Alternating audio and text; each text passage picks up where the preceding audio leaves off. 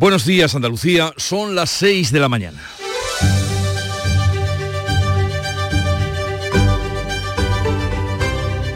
Despierta tu mente, descubre la realidad.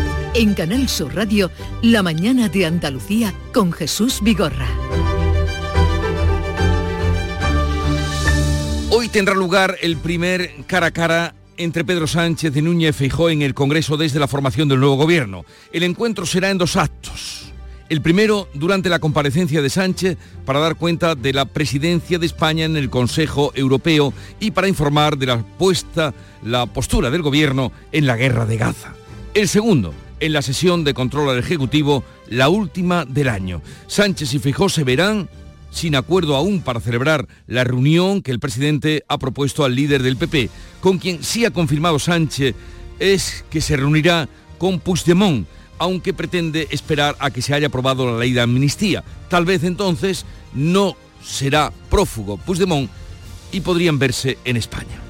En medio de la bronca política nacional, el Parlamento andaluz inicia hoy el debate final de los presupuestos de la Junta para 2024, que mañana se aprobarán con la mayoría absoluta del PP y son casi 47.000 millones de euros los que se van a destinar en un 62% a políticas sociales. La lucha contra la sequía ocupa muchas de las partidas presupuestarias cuando los embalses han cambiado de tendencia y han perdido agua después de dos semanas de subidas. Para aliviar la situación en Doñana, la Junta ha autorizado la compra antes de final de año de la finca Beta La Palma. Por otra parte, el gobierno andaluz pide a la Unión Internacional para la conservación de la naturaleza que aclare las causas por las que ha suspendido la presencia de Doñana en la famosa lista verde, sobre todo después de que la Junta le retirase la subvención anual de 180.000 euros. Y hablando de dineros, el Estado será el mayor accionista de Telefónica con un 10%. La SEPI, la Sociedad Estatal de Participaciones Industriales, tomará esta participación con un coste de más de 2.000 millones para contrarrestar el zarpazo que pretendía la empresa saudí STC. Al final, siguiendo el canon de la investigación, conviene seguir el rastro del dinero. En Canal Sur Radio, la mañana de Andalucía con Jesús Vigorra. Noticias. ¿Qué les vamos a contar con Manuel Pérez Alcázar? Buenos días, Manolo. Buenos días, Jesús Vigorra. Y comencemos lo primero por saber el tiempo para hoy. Miércoles este con frente nuboso que va a recorrer Andalucía de oeste a este en la primera mitad del día, aunque no se esperan lluvias. Y él a esta hora en el interior de Córdoba y de Granada con avisos amarillos por temperaturas mínimas bajo cero hasta las 9 de la mañana. Las máximas serán más bajas en general, salvo en el litoral mediterráneo, y se moverán entre los 10 grados de Jaén y los 19 de Almería. El viento soplará moderado del norte con poniente fuerte en el estrecho.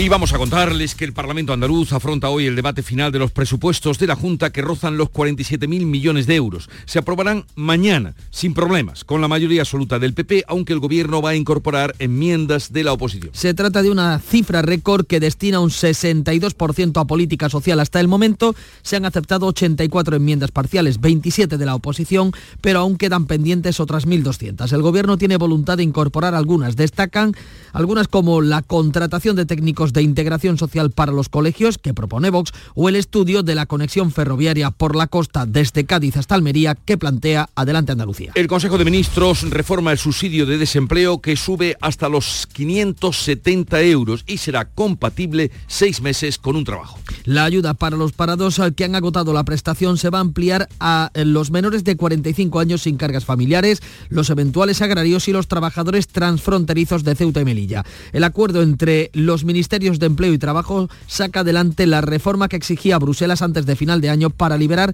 los 11.000 millones de euros de fondos europeos. El Banco de España, por su parte, ha revisado a la baja la previsión de crecimiento de la economía española que eh, queda en menos del 2% durante toda la legislatura. El Estado se hace con el 10% de Telefónica y se convertirá así en el mayor accionista de la operadora. La SEPI se va a hacer con la mayor participación de capital de la compañía por más de 2.000 millones de euros. El Estado regresa a la Teleco dos décadas después de su privatización y en medio de la operación de Arabia Saudí para controlar otro 9,9% de la multinacional española. Nadia Calviño ha defendido la vuelta del Estado al accionariado de Telefónica. Una decisión que tiene por objeto dar estabilidad para que la empresa pueda lograr sus objetivos estratégicos y dar así también una mayor estabilidad al desarrollo de todos estos planes en nuestro país. Telefónica está negociando un ERE. La última propuesta eleva el recorte de plantilla a 4.000 trabajadores en toda España, 600 en Andalucía.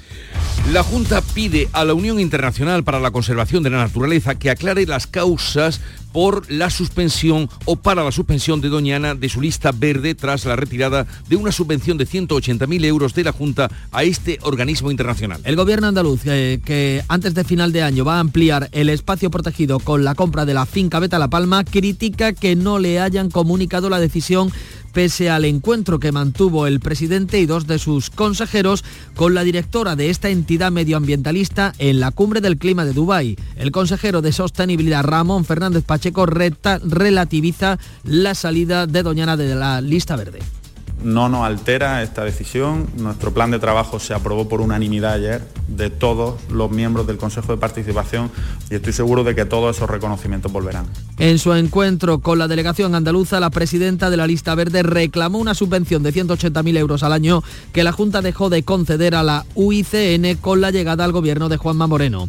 Eh, según ABC, los inspectores visitaron Sierra Nevada este verano y dejan en el aire su entrada en la lista verde. El secretario de Estado del Ministerio de Medio Ambiente se preocupa ahora por el suministro de agua potable en el norte de la provincia de Córdoba después de que la Junta de Diputación aprobaran el lunes las obras para la adecuación de la depuradora de Sierra Bollera. El secretario de Estado de Medio Ambiente ha visitado esta noche a los cuatro miembros de la plataforma Unidos por el Agua que hoy cumplen seis días en huelga de hambre en el Ayuntamiento de Villanueva de Córdoba. Hugo Morán se ha comprometido a convocar hoy a Junta, Diputación, alcaldes y a los miembros de la plataforma. Los huelguistas van a acudir esta tarde al Pleno de la Mancomunidad de Municipios de Los Pedroches, pero van a mantener la huelga hasta que haya un acuerdo. El pasado viernes, Junta y Diputación firmaron un pacto para la adecuación urgente de la estación de tratamiento de agua de Sierra Bollera que permita el abastecimiento a la zona. La Diputación reclama al Gobierno que autorice la línea de media tensión que suministre energía al actual sistema de bombeo provisional desde la colada a Sierra Bollera. Con todo, el caso es que ya va para nueve meses sin agua potable 80.000 vecinos del norte de la provincia de Córdoba. Pedro Sánchez mantendrá varias reuniones con Puigdemont y Junqueras cuando esté aprobada la ley de amnistía. Lo ha confirmado en conversación informal con periodistas en la Copa de Navidad. Las reuniones se realizarán por separado. El presidente quiere esperar a que la amnistía esté aprobada para que la reunión no sea con un prófugo y pueda celebrarse en España. Mañana Sánchez viaja a Barcelona para reunirse con el presidente de la Generalitat, Per Aragonés. Feijó responde al gobierno al que va a enviar hoy una orden del día ampliado para reunirse con Pedro Sánchez antes de que acabe el año. El líder del PP remitirá hoy un documento al Ejecutivo para desbloquear el encuentro pese al anuncio de Sánchez de que se va a reunir con Puigdemont y su pacto con Bildu en Pamplona. El presidente eh, pretende abordar la renovación del Poder Judicial, la financiación autonómica y la eliminación del término disminuido de la Constitución. Feijó va a ampliar esos temas, pero advierte que no pretende blanquear a Sánchez con su reunión. Y el presidente dice, mira, este es el orden del día que quiero hablar contigo. Este y no más. Y esta es la documentación que acompaña el orden del día. Yo en tiempo real, el mismo día, le propongo un orden del día que yo también quiero tratar y si nos ponemos de acuerdo hacemos la reunión el próximo día que él considere oportuno. Sánchez y Feijó se ven hoy la cara en la primera sesión de control de la legislatura en el Congreso. Antes a las 9 Sánchez va a rendir cuentas sobre el semestre de la presidencia del Consejo Europeo. El PSOE aprueba en el Congreso la proposición de sumar para despenalizar las injurias a la corona y el enaltezamiento del terrorismo. La proposición suprime delitos de opinión como las ofensas a, a los sentimientos religiosos y los ultrajes a símbolos nacionales.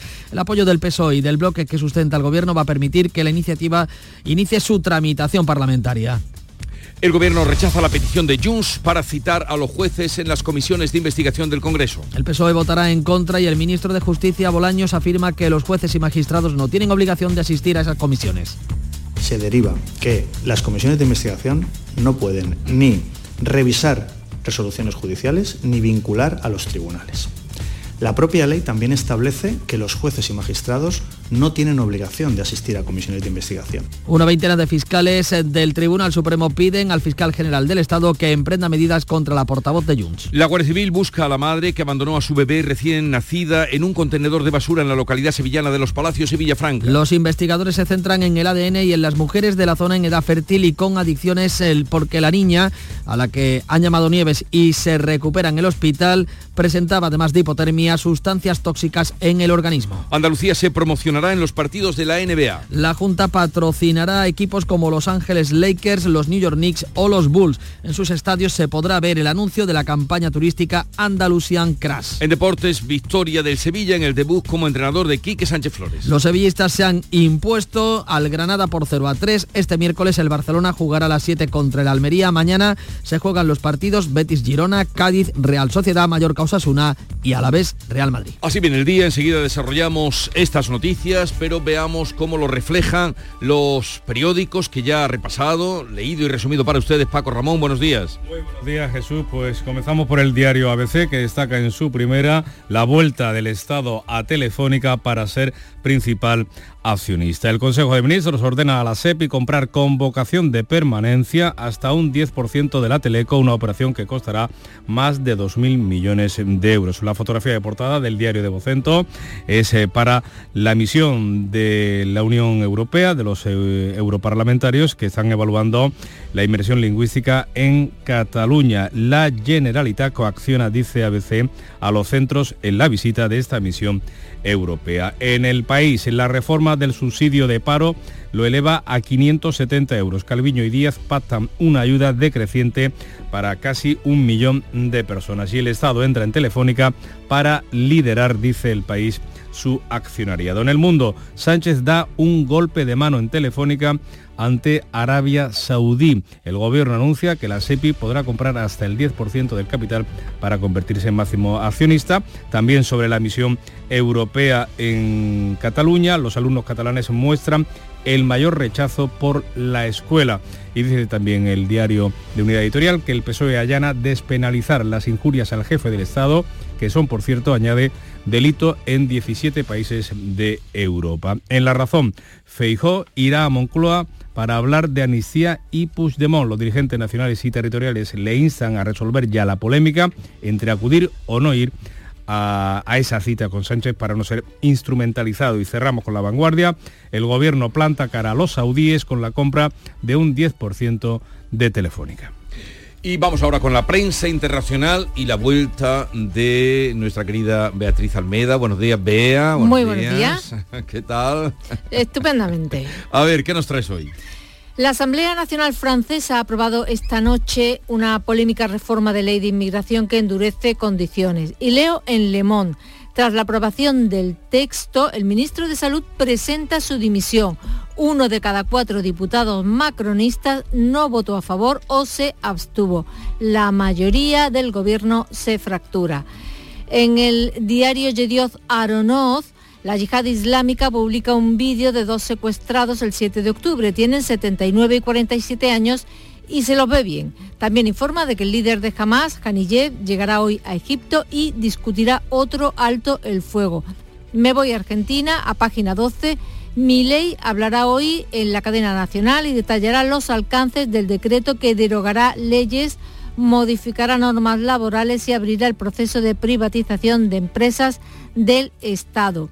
Y en el periódico Freta de Bla, bueno, Freta Bladid de Reykjavik, ¿eh, Charo? esto fácil no es. Eso, ese premio, ¿qué quiere decir? El Freta Bladid, en 25 minutos te lo digo. La erupción se ha vuelto más estable, pero aún existe riesgo de nuevas erupciones también en Grindavik, que es el pueblo pesquero desalojado. Los equipos de rescate y los socorristas piden a la gente que no se acerquen a la erupción. A menos 25 aproximadamente a las 7.95 contamos más. Aún así, habrá mucha gente que en estas vacaciones se dedicará eh, o fijará como destino ir a ver el volcán, seguro. a los reyes una suscripción a ese periódico. Charo Padilla, buenos días. Querido, buenos días. ¿Cuánto has dormido esta noche? Hora y media, dos. Pero mira que estoy. Ah, pero te quedaste después a... Me quedé a la copita estamos hablando de la, del concierto Sí, de ahora Navidad vamos a hablar de eso de la porque Fundación anoche tuvo lugar con- Maravilloso, ¿eh? maravilloso, maravilloso. Pero yo en cuanto que terminó el último salí corriendo para acostarme.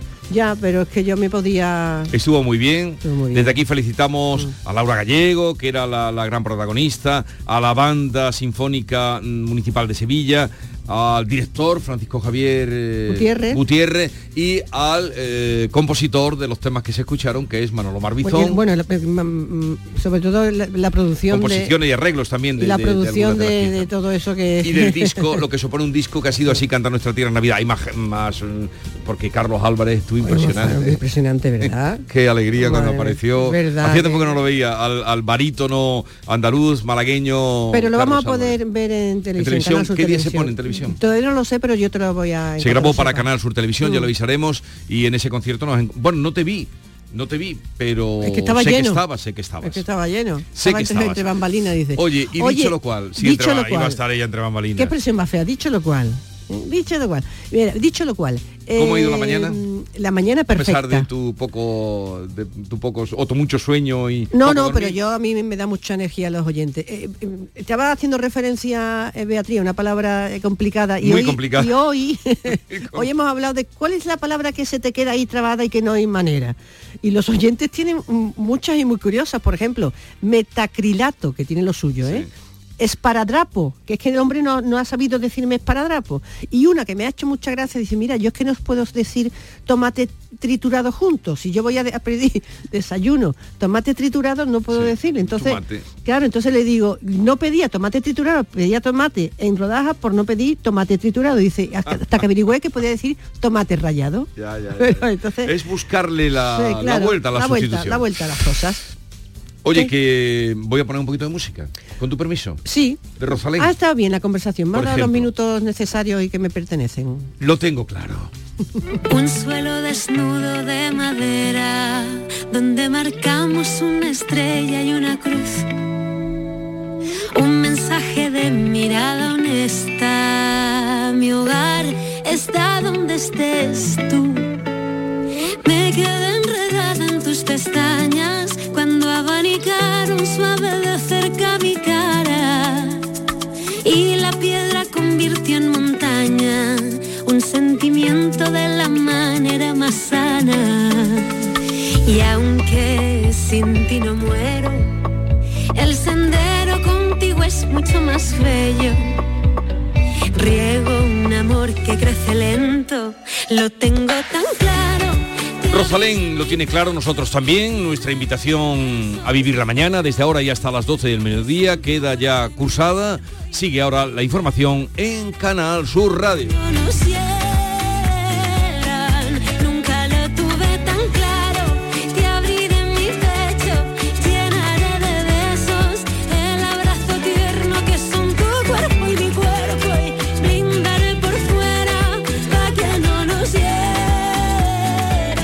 La mañana de Andalucía. Te estás perdiendo muchas cosas. No te quedes esperando a que pase algo. Abre tus ojos para no perderte tu otro lugar en el mundo. Ven a Avis.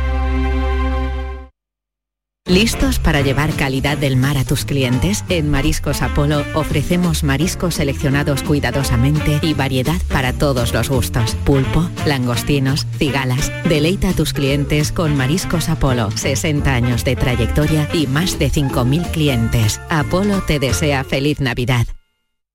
En Canal Sur Radio, la mañana de Andalucía con Jesús Vigorra. Noticias. A las 6 y 18 minutos les contamos que el Parlamento andaluz va a afrontar hoy y mañana el debate definitivo de los presupuestos de la Junta de Andalucía para el año que viene, que ascienden a 46.753 millones de euros. En Beatriz Galeano, muy buenos días. Buenos días. El Pleno de la Cámara celebra a partir de las 12 de este mediodía ese debate final de las cuentas de 2024 con la seguridad de que serán aprobadas por la mayoría mayoría absoluta que tiene el Partido Popular. Una cifra récord que destina un 62% de los recursos a política social y casi un tercio a sanidad. El proyecto de ley llega a la Cámara después de que el Partido Popular y Vox rechazaran las enmiendas a la totalidad de los partidos de izquierda. Hasta hoy, durante la tramitación parlamentaria del presupuesto, se han aceptado 84 enmiendas parciales, 57 de ellas del Partido Popular y 27 de los grupos de la oposición, pero quedan pendientes para el debate final alrededor de 1.200 iniciativas más. El portavoz del Gobierno andaluz ha avanzado que aceptarán algunas de esas enmiendas de la oposición y descartarán aquellas que supongan subir los impuestos o crear más burocracia. Ramón Fernández Pacheco ha calificado de útiles las cuentas de Andalucía para 2024. Andalucía va a contar con unas cuentas útiles, reales y elaboradas con rigor. Unas cuentas que ofrecen seguridad y credibilidad para, desde la confianza y de la estabilidad, seguir avanzando, seguir creciendo, seguir conquistando metas. Los presupuestos del año 2024 están hechos para el momento actual, entre esas enmiendas parciales que se van a debatir figura una presentada por Vox que plantea mejorar en 2 millones de euros la partida destinada a la contratación de los profesionales técnicos de integración social, los llamados PETIS, que han mantenido una huelga para reclamar que se acabe con la subcontratación. Lo dice Mercedes Rodríguez, portavoz de Vox en la Cámara Autonómica. Son más ya de 150 los centros educativos andaluces que han denunciado problemas con el déficit de Petit, así como con las condiciones laborales de estas. Un auténtico escándalo y la muestra palpable de la falta de empatía con los problemas reales de los andaluces que muestran los populares. Por su parte, el portavoz en de Adelante Andalucía, José Ignacio García, se ha mostrado satisfecho por la inclusión de una de sus enmiendas, una de las enmiendas presentadas por su grupo, que consiste en, la, en hacer un estudio de viabilidad para conectar por tren el litoral andaluz desde Cádiz hasta Almería. Crear un tren litoral entre Cádiz, Algeciras, Málaga, Motril y Almería. Estamos hablando de un grave problema ferroviario que tenemos en Andalucía porque no llega el tren a casi ningún sitio, pues hemos impulsado una enmienda, nos han conseguido aprobar una enmienda para que se realice un estudio para que se valore la posibilidad de crear ese tren por el litoral el Consejo de Ministros ha aprobado la reforma del subsidio de desempleo, del subsidio de paro, que eleva la ayuda hasta los 570 euros y además la hace compatible con un puesto de trabajo durante seis meses. También se amplía la cobertura a los menores de 45 años sin cargas familiares, una medida que afecta a más de 240.000 andaluces. Isabel García. La reforma del subsidio de desempleo aumenta la cuantía de 480 euros a 570. Estos 570 se cobrarán durante los primeros seis meses de la prestación, que descenderá a 540 en los siguientes seis meses. Nunca el subsidio será más bajo de los 480 actuales. Además, se promueve que los trabajadores puedan cobrar este subsidio si encuentran un trabajo, al menos durante seis meses. Yolanda Díaz explica el porqué. Muchas veces, por ejemplo, en estos momentos que estamos con la campaña de Navidad, eran contratos solamente pues, para las rebajas y ante la elección de prescindir del subsidio o acompañar a un contrato solo para eh, muy pocos días, las personas se mantenían en este subsidio. El acuerdo con el Departamento de Economía que dirige Calviño se ha logrado, ha dicho Díaz, con diálogo, diálogo y diálogo. Pues eh, en ese Consejo de Ministros también se ha autorizado la vuelta del Estado a Telefónica. Se va a hacer con el 10% de la compañía, de la multinacional española, y se convertirá, por tanto, en el primer accionista de la multinacional.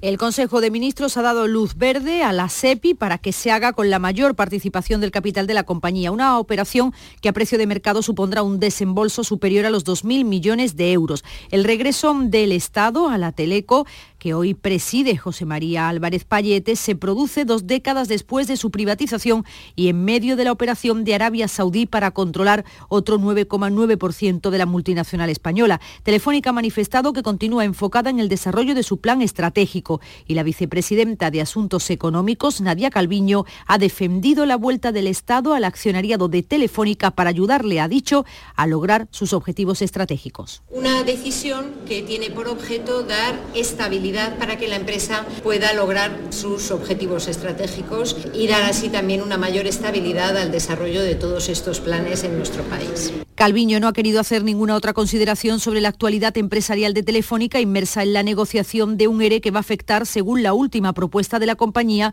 a casi 4.000 trabajadores en toda España, 600 en Andalucía. Pues desde el Partido Popular, Juan Bravo ha criticado que el Gobierno no haya explicado esa decisión, la de entrar en el accionariado de Telefónica. Ya quiere porque quiere no hay, no hay un motivo justificado. Es la intervención en el ámbito de instituciones públicas y ahora parece que el siguiente paso es la intervención y la ocupación y la colocación dentro del ámbito del sector privado. Críticas también desde Vox. Santiago Abascal muestra su desconfianza, pese a que Telefónica dice forma parte de un sector estratégico para la seguridad nacional. La desconfianza total. El Gobierno nunca pretende defender los sectores estratégicos de España, sino en todo caso adquirir un mayor poder y nombrar a más gente. De nuevo en Andalucía les contamos que la Junta ha pedido a la Unión Internacional para la Conservación de la Naturaleza que aclare las causas por las que suspende la presencia de Doñana en su lista verde. La decisión coincide con la retirada, por cierto, de 180.000 euros de la Junta, una subvención de 180.000 euros de la Junta a este organismo internacional. El gobierno andaluz pide a la UICN que aclare las causas de su decisión y por qué no ha sido comunicado oficialmente a la Junta a pesar del encuentro que mantuvo el presidente y dos de los consejeros con la directora de esta entidad medioambientalista en la cumbre del clima en Dubái. El consejero de Sostenibilidad, Ramón Fernández Pacheco, confirma que siguen sin tener notificación oficial y destaca que lo más importante es la hoja de ruta aprobada en el Consejo de Participación de Doñana. No nos altera esta decisión. Nuestro plan de trabajo se aprobó por unanimidad ayer de todos los miembros del Consejo de Participación y estoy seguro de que todos esos reconocimientos volverán. Siguen las críticas desde la oposición. El líder del PSOE andaluz, Juan Espada, replica que si a la Junta le preocupa tanto esa expulsión de la lista verde, debería centrar sus esfuerzos en cumplir la sentencia del Tribunal de Justicia de la Unión Europea el Gobierno de Andalucía, que es el que tiene las plenas competencias en el Parque Nacional de Doñana, se tiene que centrar en, eh, el cumplimiento de la sentencia del Tribunal de Justicia de la Unión Europea que determinó la protección de los acuíferos, la recuperación de las masas de agua, que son las que recuperarían el ecosistema de Doñana. Eso es realmente lo que le da garantía de poderse mantener en niveles de excelencia en cualquier lista de prestigio de protección de la naturaleza en medio de este debate político, el Consejo de Gobierno de la Junta de Andalucía ha autorizado la compra de la finca Beta La Palma para ampliar precisamente el Parque Nacional y garantizar la continuidad de los acuíferos del entorno de Doñana. Y un apunte más sobre la situación hidrológica en nuestra comunidad. El secretario de Estado de Medio Ambiente ha anunciado que va a convocar a la Junta y a la Diputación de Córdoba para abordar el problema del suministro de agua potable en las comarcas de la Sierra Norte, un anuncio que se produce después de que ambas administraciones andaluzas hayan aprobado, hayan firmado un acuerdo para mejorar la depuradora de Sierra Bollera. Hugo Morán ha visitado esta noche a los cuatro miembros de la plataforma Unidos por el Agua que están en huelga de hambre para reclamar una solución inmediata tras ocho meses sin agua potable para los 80.000 vecinos de Los Pedroches y Guadiato. Hoy cumplen siete días de protesta. Esta tarde acudirán al Pleno Extraordinario de la Mancomunidad de Municipios de Los Pedroches. Y un apunte más, aunque ligeramente ha vuelto a bajar el agua embalsada en nuestra comunidad que cuenta con una reserva hídrica de apenas el 20%. 6 y 27 minutos de la mañana. La mañana de Andalucía. Remate fin de año. Operación ahorro en Rapimueble. Cheslong ahora 299 euros. Dormitorio juvenil 399 euros. Aprovecha chollos como estos en Rapimueble, el líder del mercado. Y paga en 12 meses sin intereses. Más de 200 tiendas en toda España y en rapimueble.com.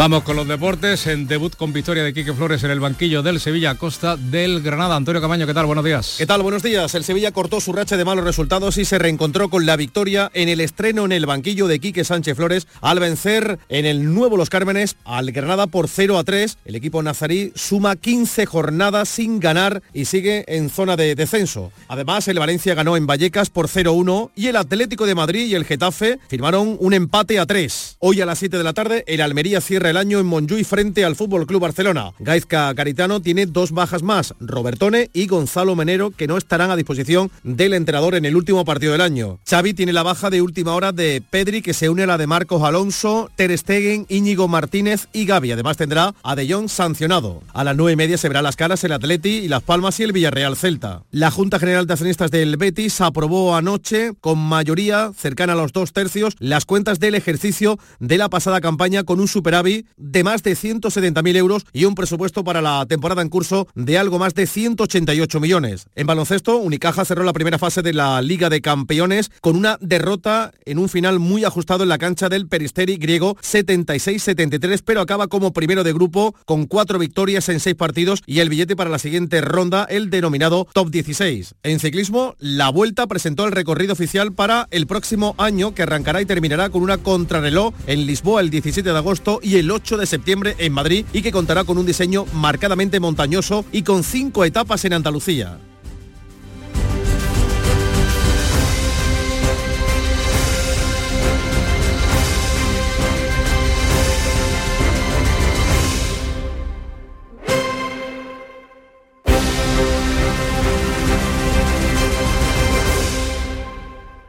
Canal Sur Radio, la radio de Andalucía.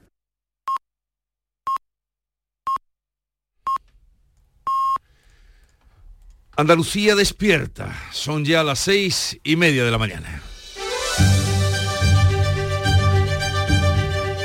La mañana de Andalucía con Jesús Vigorra. Y a esta hora con Beatriz Galeano vamos a darles cuenta en titulares de las principales noticias que les estamos contando esta mañana.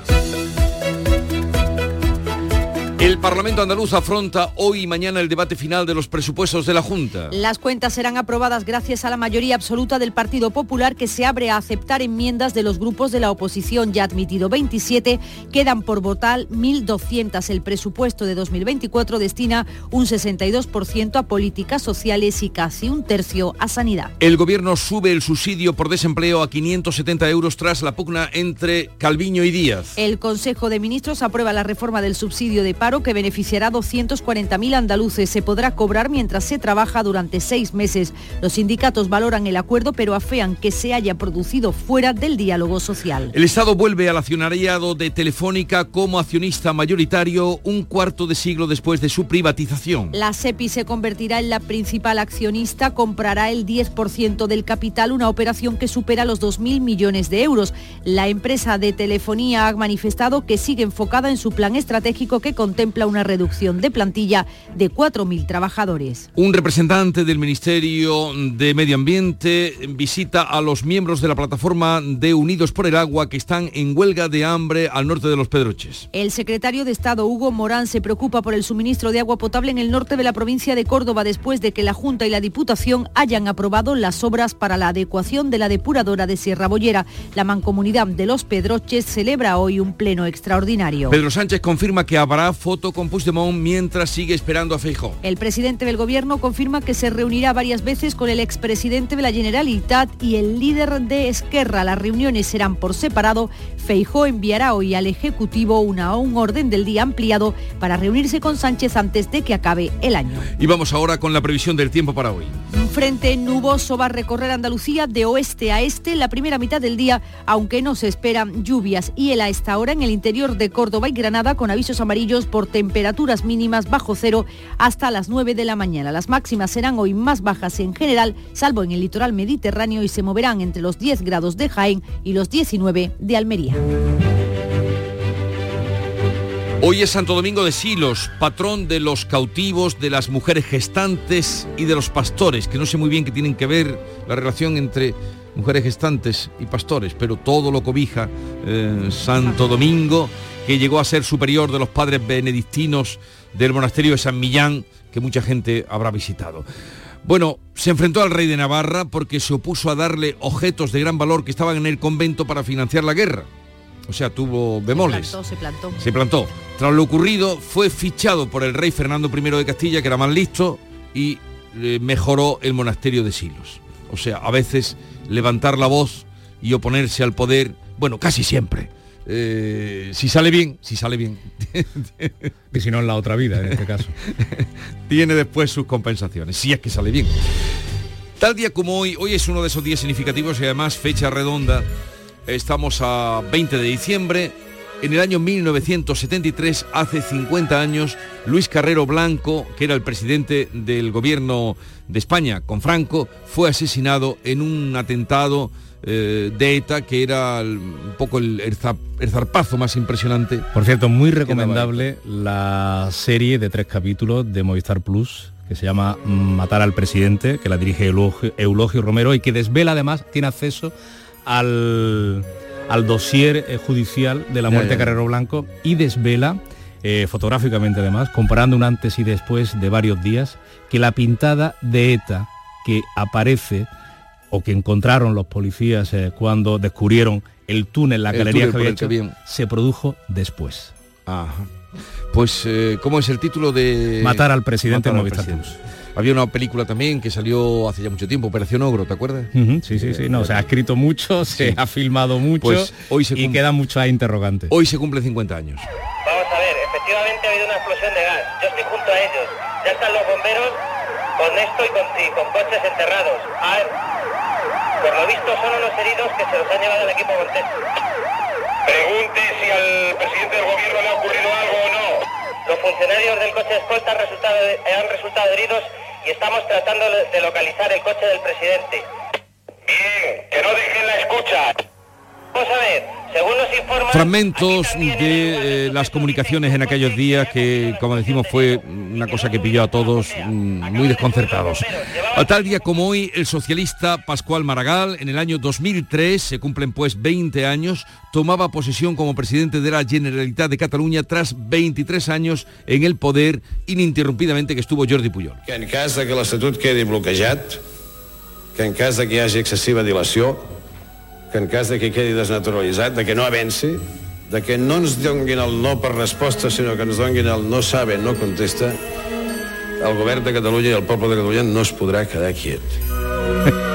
Sí. Y, y, tanto que no se quedó quieto. O sea, que estamos en las mismas. Eh, con su particular manera de hablar y de pronunciar eh, Pascual Maragall. Bueno, la cita de hoy dice así. Lo que más nos encoleriza de los que tratan de engañarnos es que se crean más listos que nosotros. A ver, a ver, a ver. ¿No lo has pillado? Subraya, subraya. Lo que más nos encoleriza de los que tratan de engañarnos es que se crean más listos que nosotros. François de la Rochefoucauld, eh, poeta, militar, político, ensayista. En aquella época eh, no había esa especialización que tenemos ahora. Fue el autor de las máximas, siglo XVII, y ahí queda esa cita para la reflexión. Vayan dándole vueltas. Y que encima nos tomen por tontos. Lo que más nos encoleriza de los que nos tratan de engañar es que además eh, se crean más listos que nosotros. Pues fíjate, el día que el barco pesquero salió del puerto, la suerte quiso que en él fueran también Rubén y Yago.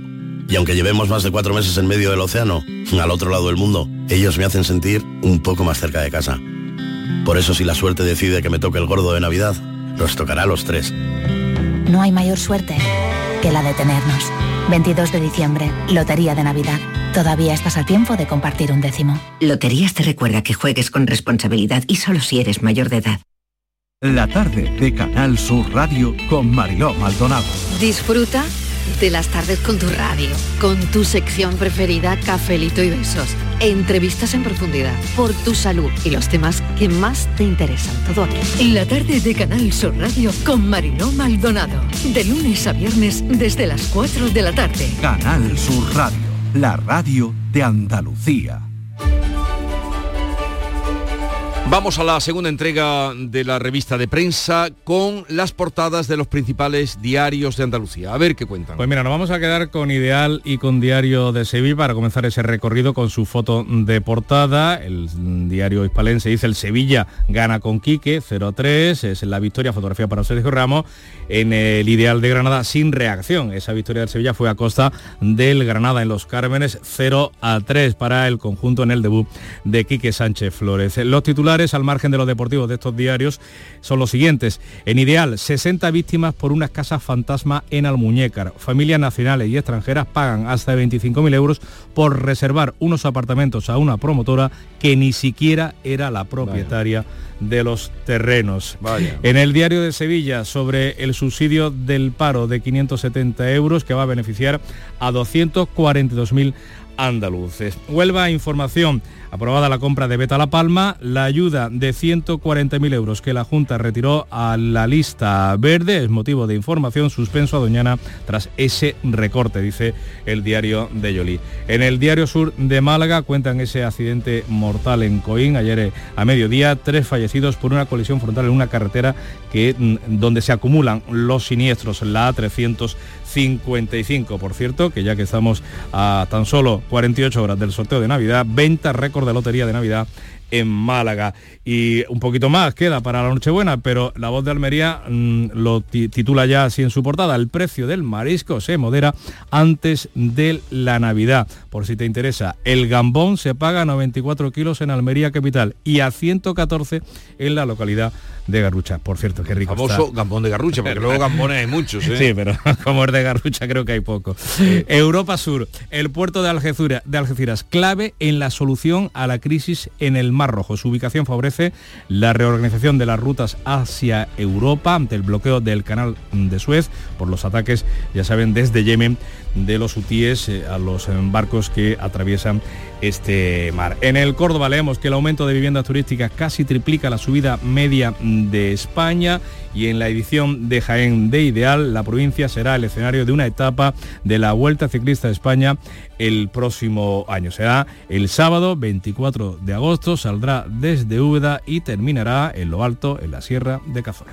Vamos ahora con la prensa extranjera que ya ha seleccionado lo más destacado Beatriz Almeida, segunda entrega. El Parlamento francés ha votado esta noche a favor de las leyes de inmigración más estrictas un borrador que le ha gustado a la ultraderecha de Marine Le Pen, que le ha dado su voto en bloque. Leo en Liberación, un gobierno en crisis intenta salvar la cara. El proyecto de ley endurecido por la derecha revolucionará las condiciones de reunificación familiar, establecerá cuotas migratorias y restringirá las prestaciones. Seis ministros habían amenazado con dimitir en señal de protesta, el de salud ya lo ha hecho. Lo último de Oriente Próximo de la guerra estará hoy en Egipto. Pues sí, porque Haniyeh, el líder de Hamas, está en Egipto para discutir un alto el fuego en Gaza y el intercambio de prisioneros. Lo leemos en el diario palestino Al-Quds de Jerusalén. Y Argentina que va a ser hoy noticia con toda seguridad. ¿Por qué? Porque se van a dar las primeras manifestaciones contra los recortes. El gobierno de Milei ha amenazado con retirar prestaciones a quienes se manifiesten. El editorial de Clarín lleva este título, Javier Milei y los piqueteros. Riesgosa pulseada por ser los dueños de la calle. O sea que el pulso tiene riesgo. El protocolo anticortes debuta en una marcha masiva. El presidente ya anunció que el que corte la calle no cobra el gobierno del Milei retirará las ayudas a quienes se manifiesten. Miremos ahora a los tres grandes diarios de Estados Unidos. ¿Qué cuentan? Pues mira, rápidamente, el Washington Post, el Consejo de Seguridad de la ONU busca un texto sobre Gaza que Estados Unidos no vete. En el Wall Street Journal, las empresas navieras siguen en vilo a pesar de los esfuerzos de Estados Unidos para proteger el Mar, el mar Rojo. Y en el New York Times, la Corte Suprema de Colorado determina que Trump no es elegible para ocupar el cargo de presidente por participar en la insurrección del asalto al Capitolio. El presidente recurrirá al Supremo Federal y sobre Trump. Leo en el especial anual que presenta la revista británica The Economist que en la agenda de previsiones de 2004 el hipotético regreso de Donald Trump al poder lo baraja el periódico como la mayor amenaza del año próximo. Y del volcán de Islandia, asombroso, espectacular, todo adjetivo se queda corto, ¿qué nos puedes contar? Pues en el diario Freta Vlavid de Reykjavik, que mira que es facilísimo en realidad la traducción, Freta Vlavid significa el periódico, Anda, acabáramos. El islandés tiene unos caminos inescrutables. Bueno, pues que la erupción se ha vuelto más estable, pero que existe el riesgo de nuevas erupciones, que los equipos de rescate y los socorristas piden a la gente que no se acerque a la erupción, que ya hay muchos turistas y muchos curiosos alrededor. Y termino en Canadá, la Presse de Montreal cuenta que el estado de salud de Celine Dion, la cantante, da la vuelta al mundo.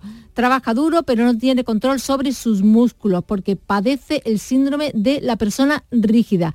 Se encuentra en reposo forzoso desde hace meses y ya no puede cantar. Pues le deseamos una buena y pronta recuperación. Eh, gracias, Bea. Hasta mañana. Son las Hasta 6.43 minutos de la mañana. Sigue la información en Canal Sur Radio. La mañana de Andalucía. Seguro que has oído hablar de compartir responsabilidades de forma equilibrada en la crianza de los hijos e hijas. Pero, ¿sabes qué beneficios aporta? Compartir los cuidados es salud para toda la familia. Es convivencia respetuosa, libertad de decisión, independencia y autonomía para niños y niñas. Pero también es amor, respeto, compromiso y salud, tanto física como emocional. Familias corresponsables. Cuidados compartidos. Campaña promovida conjuntamente por la Consejería de Salud y Consumo y la Consejería de Inclusión Social, Juventud, Familias e Igualdad de la Junta de Andalucía, enmarcada en el Plan Corresponsables impulsado por el Ministerio de Igualdad del Gobierno de España. Descubre el auténtico tesoro de la dehesa de los Pedroches, el jamón de bellota 100% ibérico con denominación de origen protegida. ¿Sabías que cada pieza lleva un precinto y contraetiqueta que garantizan su origen? Sin estos signos no es un auténtico jamón de los Pedroches. Elige calidad, elige autenticidad. Jamón de bellota 100% ibérico, denominación de origen protegida Los Pedroches. En Canal Sur Radio, la mañana de Andalucía con Jesús Vigorra. Noticias. A las 6 y 45 minutos o 7 menos cuarto, según quiera, Pedro Sánchez va a mantener varias reuniones con Puigdemont y con el líder de Esquerra, Oriol Junqueras, presidente de Esquerra. En conversación informal a los periodistas, el presidente del gobierno ha confirmado que habrá foto con el expresidente catalán, con el fugado de la justicia, cuando se apruebe, eso sí, la amnistía. Las reuniones se realizarán por separado. El presidente quiere esperar a que la amnistía esté aprobada. En ese caso, la reunión no sería con un prófugo como lo es ahora Puigdemont y no tendría que ser fuera de España. Pero esto supone retrasar la reunión al mes de abril y Junts no quiere esperar tanto. La reunión con Junqueras sí podría ser en España y en cualquier momento. Mientras tanto, Alberto Núñez Feijón va a remitir hoy un documento al gobierno para desbloquear el encuentro que tiene pendiente con Sánchez, pese al anuncio de que el presidente del gobierno se va a reunir con Puigdemont y tras el pacto con Bildu en Pamplona, de los socialistas con Bildu en Pamplona. Feijo va a ampliar los temas de esa reunión, pero advierte que no pretende, que no va a blanquear a Sánchez. No estoy dispuesto a blanquearle. Y tampoco estoy dispuesto a que falte al respeto. El presidente del gobierno a veces es muy soberbio. Y por tanto no puede faltar al respeto ni al líder de la oposición ni al primer fuerza política en España. Palabras del líder de la oposición en Tele5. No hay, como ven, fecha todavía para esa reunión entre ambos dirigentes políticos que van a confrontar hoy en el Congreso en el debate sobre el balance de la presidencia de turno del Consejo de Europa, presidencia española, y también en la, en la sesión de control al Ejecutivo. Y nos quedamos en el Congreso, en la Cámara Baja, porque el Grupo Socialista ha dado luz verde a la proposición de ley de sumar de reformar el Código Penal y despenalizar penalizar las injurias a la corona, a la jefatura del Estado y el enaltecimiento del terrorismo, así como suprimir delitos de opinión como las ofensas a los sentimientos religiosos y los ultrajes a los símbolos nacionales. El apoyo del PSOE y del bloque que sustenta al gobierno, el bloque de la investidura, va a permitir que esa iniciativa inicie ahora su andadura parlamentaria. Asunción Escalera. Por eso la diputada socialista Isaura Leal, que ha respaldado la iniciativa, defiende un debate sosegado con la admisión de enmiendas a la vez que lanzaba este mensaje al PP.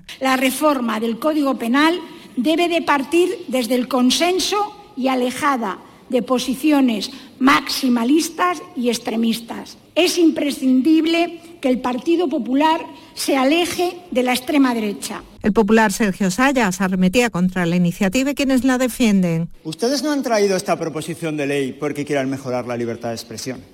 Ustedes han traído esta proposición de ley porque quieren dar impunidad al odio. También Vox se ha mostrado en contra. Los socios de Pedro Sánchez le apoyan, lo que asegura su avance en el trámite parlamentario. Ya que hablamos eh, de delitos, una veintena de fiscales de Sala y del y de lo penal del Tribunal Supremo piden al fiscal general del Estado que emprenda medidas contra la portavoz de Junts por señalar e insultar a los jueces de las causas del proceso. 6 y 48 minutos. La mañana de Andalucía. Les contamos, eh, lo hemos eh, hecho en las eh, efemérides, vamos a repasarlo más en profundidad, el 50 aniversario del atentado que acabó con la vida del almirante Carrero Blanco, presidente del gobierno de España en la dictadura franquista. Fue un 20 de diciembre de 1973 a las 9 y 20 de la mañana. ETA había acabado un túnel en la calle Claudio Coello de Madrid, por la que a la misma hora y todos los días pasaba el coche de Carrero Blanco que escuchaba misa en los jesuitas. El coche salta por los aires, supera un edificio y cae en el patio del convento de los jesuitas. En aquel momento todo fue confusión.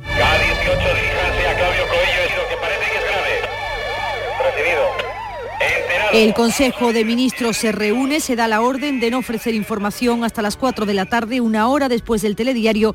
No se ofrece la noticia de la muerte sin mencionar la palabra atentado. Salen los periódicos de la tarde solo con la información del fallecimiento. Cerca de la medianoche es el vicepresidente Fernández Miranda el que ofrece la noticia. Nota de la Dirección General de Seguridad.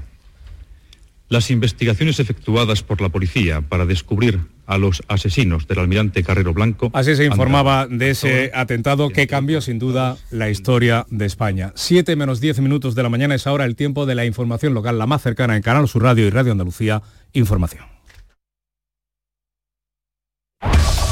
En la mañana de Andalucía de Canal Sur Radio, las noticias de Sevilla con Antonio Catoni. Buenos y fríos días. El frío es el fenómeno más significativo de esta jornada en que tenemos heladas débiles, temperaturas con valores negativos a esta hora en algunos puntos del este de la provincia, 3 grados en la capital. Las máximas van a oscilar entre los 13 de Écija y Morón y los 15 de Sevilla. También tenemos nubes sobre la provincia y es posible que caigan precipitaciones. Y atención porque hay niebla en la zona de los palacios, lo que puede afectar, afectar a la visibilidad en la conducción por la A4. La niña recién nacida que estuvo a punto de morir de frío y asfixiada dentro de un contenedor de basura de los palacios se va a llamar Nieves, como la patrona de la localidad. La Guardia Civil trata de localizar a la familia de la niña en cuyo cuerpo han aparecido sustancias tóxicas. Hoy se pone en marcha en la capital el Bono Sevilla, que estará en vigor hasta el 18 de enero. Arranca el espectáculo de Navigalia, la Navidad en el río, pero coincidiendo con todo ello también ha comenzado la huelga de la grúa municipal que contempla paros de dos horas por turno. Y será, ya sabemos, el viernes cuando la imagen de la Virgen del Rocío de Almonte vuelva al culto tras la restauración que le ha practicado la restauradora, la restauradora sevillana fue en Santa de la Paz. Enseguida desarrollamos estos y otros asuntos con la realización de Antonio José Franco. ¿Juega tu equipo? No dejes que el tráfico te meta ni un gol. Que la gran parada del partido de hoy sea la de Tusam. Deja el coche en el banquillo y ve el partido con Tusam. Tusam, el mejor refuerzo de la temporada para tu equipo. Tusam, Ayuntamiento de Sevilla. En Canal Sur Radio, las noticias de Sevilla con Antonio Catoni. La Policía Judicial de la Guardia Civil trata de localizar a la mujer que abandonaba el lunes por la tarde a su bebé recién nacida en un contenedor de basura en Los Palacios, un caso que podría tratarse penalmente como intento de asesinato. Los investigadores se centran en el ADN y en las mujeres de la zona en edad fértil y con adicciones. La niña, además de hipotermia, tenía sustancias tóxicas en el organismo. Sigue estable en el hospital de Valme, como asegura la delegada de Bienestar Social del municipio, Carmen Molina, quien ha revelado que el nombre que le han puesto en el centro sanitario, eh, quien ha revelado ese nombre que le han puesto, Nieves, en el centro sanitario que se ha volcado con la pequeña que la bebé se encuentra en perfectas condiciones, sigue hospitalizada y mm, parece ser que además le van a poner el nombre de nuestra patrona de, de Nieves al haber aparecido pues eh, en ese contenedor anoche, una fría noche. Belén, una de las vecinas que la encontraba y la atendía, reconoce que la rápida reacción de quienes estaban allí y el inmediato traslado al centro de salud le salvó la vida por minutos. Eh, mm, dio 15 minutos más tarde y la niña no lo hubiera contado. Además nos lo dijo mm, los médicos en el hospital, se lo dijo a la Guardia Civil, que hubiera tardado 20 minutos más en encontrar a la niña y la niña no hubiera bebido, no hubiera estado viva, vamos. La Junta se ha hecho cargo de la tutela de la menor. La consejera de Igualdad, mm, Loles López, recuerda que siempre hay opciones antes de tirar a un bebé, a una persona, a un contenedor de basura. Tenemos en la Junta de Andalucía muchos medios, muchos recursos, que nadie se le ocurre hacer lo que han hecho con este bebé. Es decir, tenemos familias de urgencia, tenemos casas tuteladas, tenemos muchísimos recursos para acoger la propia administración con magníficos profesionales. En Canal Sur Radio, las noticias de Sevilla. 6 y 53, hace frío en la provincia de Sevilla y con la llegada de estas temperaturas el Ayuntamiento de la capital pone en marcha una campaña de atención a las personas sin hogar o en situación de exclusión social. Amplía en 111 plazas las existentes en los centros de acogida municipales. Van a ser 126 durante las alertas por frío y se incrementan otros servicios de atención en un dispositivo que se va a mantener hasta primavera, como señala el delegado de Derechos Sociales José Luis García un compromiso que se va a extender hasta el mes de marzo, aumentando también la política y aumentando también la inversión en ropería, en lavandería y también en consigna para atender a estas personas que se encuentran en situación de personas sin hogar. Hoy se pone en marcha la campaña de Navidad del Bono Sevilla. Va a estar en vigor hasta el 18 de enero, va a permitir abarcar las compras navideñas y parte de las rebajas y pueden adherirse los comercios que cumplan los requisitos y los sevillanos que así lo deseen. Una ayuda para impulsar la economía local y familiar en estas fechas como mm, destacaba el delegado de Comercio y Consumo Álvaro Pimentel con esta nueva campaña que financia el Ayuntamiento de Sevilla con más de 650.000 euros, queda patente el compromiso firme del equipo de gobierno de José Luis San con el pequeño comercio de nuestra ciudad. También hay novedades en TUSAM que ha dado luz verde a la ampliación de la tarjeta gratuita para todos los mayores de 65 años, una medida que va a beneficiar, según las previsiones, a unos 7.500 usuarios. Pero también coincide con estas fechas navideñas la huelga de la grúa municipal que ha comenzado esta madrugada, un punto al que llegan empresa y trabajadores tras no alcanzar un acuerdo en el CERCA. Según el responsable sindical Santiago López, la dirección se niega a cumplir el convenio y por eso habrá paros de dos horas por turno. Alerta de que los problemas eh, van a ser muchos. La herramienta principal de policía local, que es la grúa municipal para la disciplina del tráfico, pues la van a tener tremendamente mermada por tres vértices distintos. Uno, que en vez de 25 conductores hay 22 porque estos señores no han cubierto esos huecos. Dos, que están los paros por la huelga. Y tres, nosotros no vamos a realizar horas extras. Denuncia del Grupo Socialista del Ayuntamiento de Sevilla dice que el borrador de presupuestos para el año que viene contempla un incremento de 12 millones de la recaudación por la tasa de basura. La concejal Sonia Gaya dice que esto incumple lo acordado. Se incrementan las perspectivas casi 6 millones de euros tanto para la basura, la tasa de basura de locales comerciales como para la de las viviendas. Eso no es lo que hemos fijado en las ordenanzas fiscales, que precisamente lo que hacen es blindar la tasa de basura en caso de que se produjese un incremento de la tarifa del agua. El delegado de Hacienda, Juan Bueno, asegura que la cuantía es la misma de los dos últimos ejercicios. Entendemos las afirmaciones que ha hecho el Grupo Municipal Socialista, nos salimos de nuestro asombro y decir que se propone un incremento desmesurado de esta tasa. Estas afirmaciones lo que demuestran es un profundo desconocimiento, dado que ni ha habido cambio en la normativa fiscal aplicable a este recurso ni en la forma de gestión del servicio. Por cierto, Juan Bueno ha presentado el plan de acción en materia de digitalización que va a permitir mantener el nivel de seguridad alcanzado con las medidas adoptadas tras el ciberincidente y reducir el nivel de riesgo al mínimo posible. El presupuesto, un millón de euros. 6 y 56. ¿Lo escuchas? El entorno rural no está vacío, sino todo lo contrario. Desde Coceder venimos trabajando desde hace 40 años para ser referentes en la creación de oportunidades en el medio rural. Ahora, con un plan de transformación digital que nos ayudará a potenciar nuestros pueblos con más y mejores medios, creando nuevas oportunidades. Campaña financiada por la Unión Europea Next Generation Plan de Recuperación, Transformación y Resiliencia, Gobierno de España. Las noticias de Sevilla. Canal Sur Radio. El Consejo de Gobierno de la Junta de Andalucía ha autorizado la compra por 72,6 millones de la finca Beta La Palma en la Puebla del Río, por eh, el que adquiere 7.600 hectáreas de alto valor ambiental para blindar Doñana.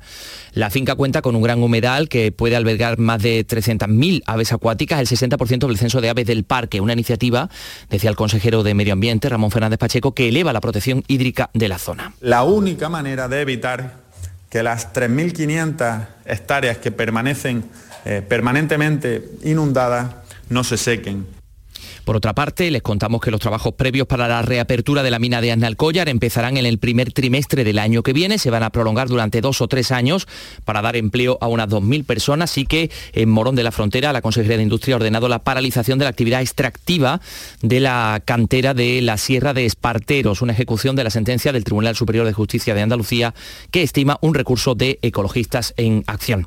Les contamos también que la imagen de la Virgen del Rocío va a volver al culto este viernes tras la finalización de la intervención que ha realizado la restauradora sevillana Fuensanta de la Paz, un trabajo que agradece el presidente de la Hermandad Matriz de Almonte, Santiago Padilla, que anunciaba así este regreso al culto. El viernes, si Dios quiere, a partir de las 10 de la mañana, pues podrá contemplarse esa restauración.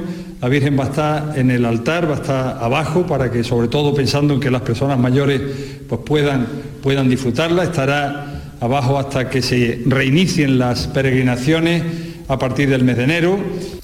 Y ahora vamos con los deportes, porque llegó Quique Sánchez Flores al Sevilla y el Sevilla ganó. Jesús Márquez, ¿qué tal? Buenos días. ¿Qué tal? Buenos días. El Sevilla cortó su racha de malos resultados y se reencontró con la victoria en el estreno en el banquillo de Quique Sánchez Flores al superar por 0-3 al Granada. El Sevilla no cierra aún el año porque tendrá que jugar el próximo sábado 4 y cuarto en el Metropolitano frente al Atlético de Madrid, que anoche empató en casa frente al Getafe a 3. El Betis no jugará hasta el jueves, que recibirá al líder, al Girona. Anoche, la Junta General de Accionistas del Real Betis aprobaba las cuentas del ejercicio de la pasada campaña y con un superávit de más de 170.000 euros y un presupuesto para la presente campaña de algo más de 188 millones. Les recordamos que esta tarde comienza el espectáculo Navigalia, el mapping que se va a proyectar en la lámina del río. Anoche apenas quedaban 5.000 invitaciones de las más de 222.000 disponibles y se han agotado, eso sí, todas para el concierto de Navidad del Arroz del jueves y del viernes. Lleno absoluto.